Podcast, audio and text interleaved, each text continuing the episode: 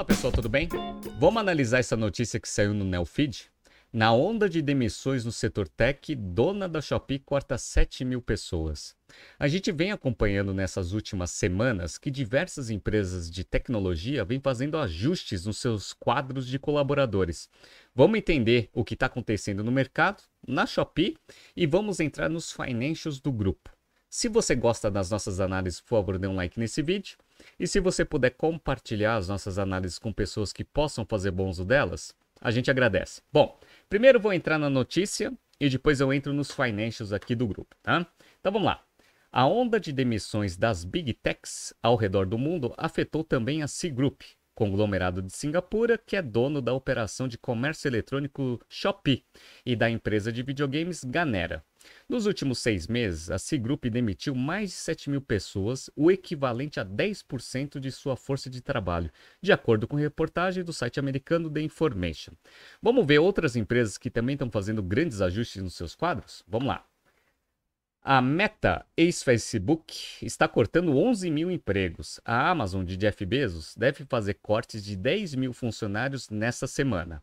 Em outubro deste ano, a Microsoft demitiu mais de mil funcionários globalmente em diferentes áreas e regiões. Já Elon Musk cortou quase metade dos 7.500 funcionários do Twitter em 4 de novembro, uma semana após ter assumido o comando da rede social. Então, grandes ajustes estão sendo realizados em empresas pequenas, médias e grandes do setor de tecnologia.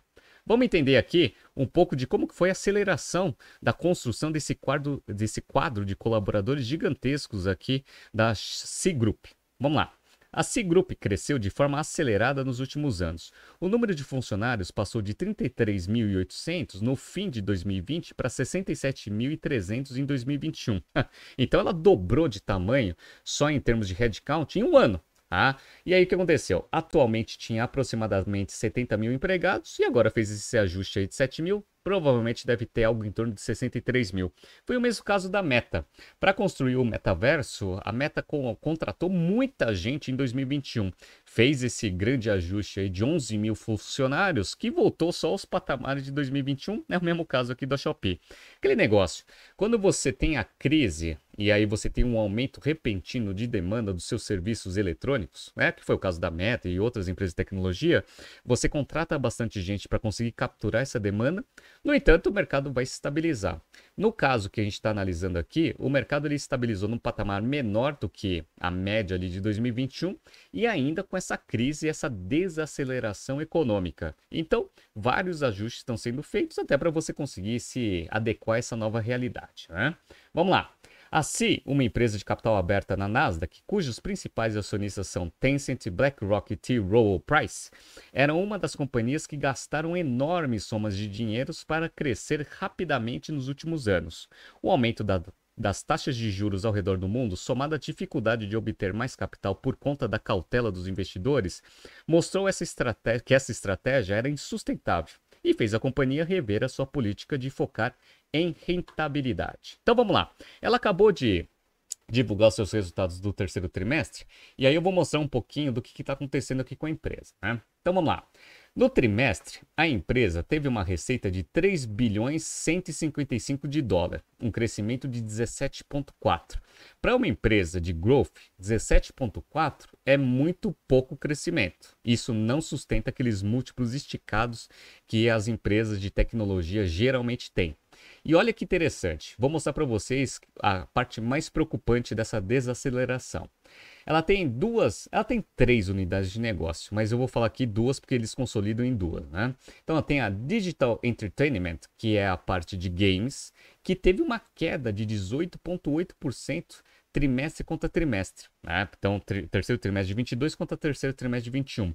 Por que, que isso é preocupante? Porque é a unidade de negócio que gera mais EBITDA. Então, na verdade, é a única que gera EBITDA positivo. Já a parte de e-commerce, que é a Shopee, ela cresceu de 1,3 bilhões para 1,9 bilhões, um crescimento de 50,9%, ou seja, um crescimento expressivo. Só que essa da EBITDA negativo. Ou seja, você está com uma unidade que gera EBITDA positivo com queda de receita e uma unidade de negócio que tem bastante crescimento, só que com EBITDA negativo. O que, que isso é, faz aí traz como consequência um prejuízo operacional de 495 milhões de dólares, quase meio bilhão, um crescimento de 8,1% aqui no prejuízo operacional, que fez a empresa chegar num prejuízo líquido de 569 em linha com o mesmo prejuízo que ela teve no terceiro trimestre de 21. Tá? Vamos lá. Vamos pegar aqui, como eu quis mostrar para vocês, a parte de games, ela tem um EBITDA positivo, aqui ó, 289 milhões de dólares. No entanto, no terceiro trimestre de 21, esse EBITDA era de 715, ou seja, em um ano ela conseguiu reduzir para menos da metade a geração de EBITDA. E obviamente isso não sustenta o EBITDA negativo da parte de e-commerce, que foi 495. Tem também na Shopee a parte de serviços digitais, que também dá negativo. EBITDA de negativo de 67 milhões. Né? E aí você compõe essa tendência negativa de queda de top line, porém, ainda com EBITDA positivo, só que agora num patamar muito menor da parte de games, não está sustentando o EBITDA na empresa, até porque a Shopee como um todo ela dá um EBITDA muito negativo. Né? Vamos lá.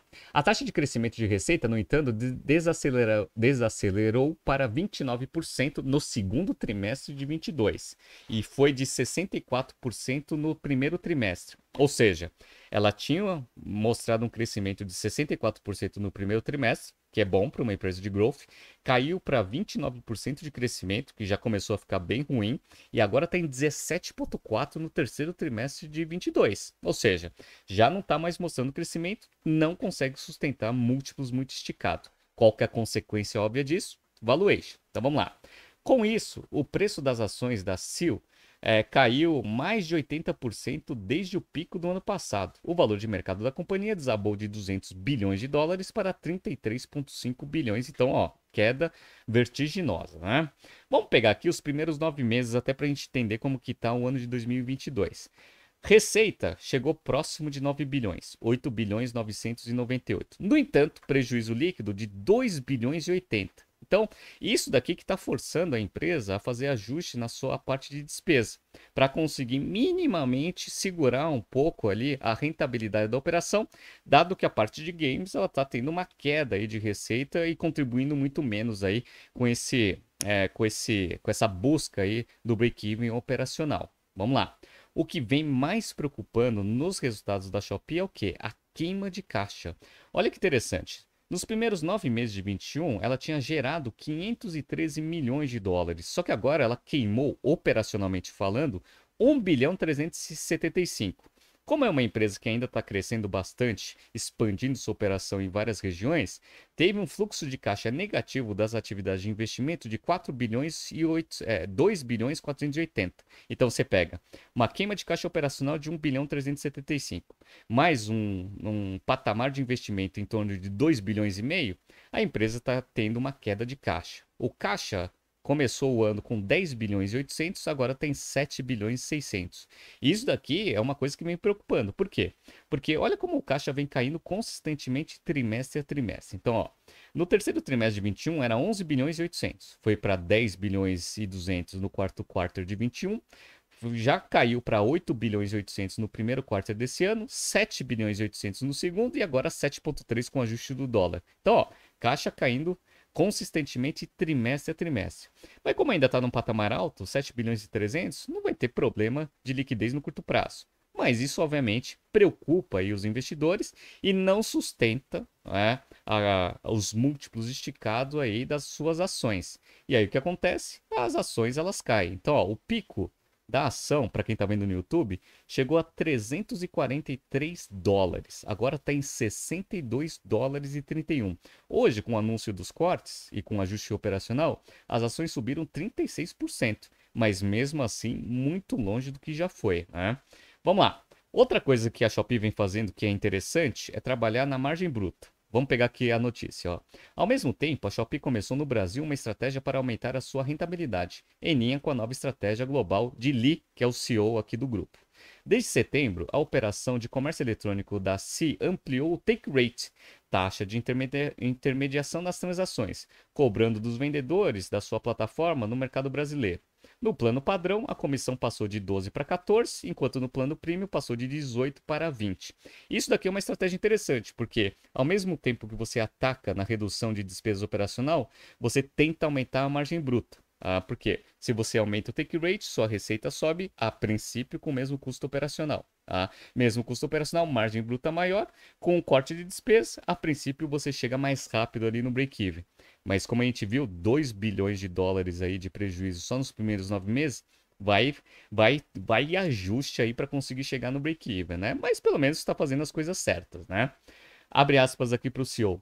Devemos encontrar todas as formas de reduzir nossos custos operacionais. Quanto mais dinheiro economizarmos a cada dia, mais tempo podemos comprar para enfrentar essa tempestade, informa um dos trechos do e-mail enviado por Lee a funcionários da Shopee em todo o mundo. Então, Shopee fazendo os ajustes operacionais para tentar chegar no break-even e sobreviver a esse cenário negativo da economia mundial. Vamos ver o que vai acontecer. Tá surgindo aqui alguns BTCs News passados para vocês se atualizarem. Não se esqueça de inscrever no nosso canal e na nossa newsletter. Grande abraço e até amanhã.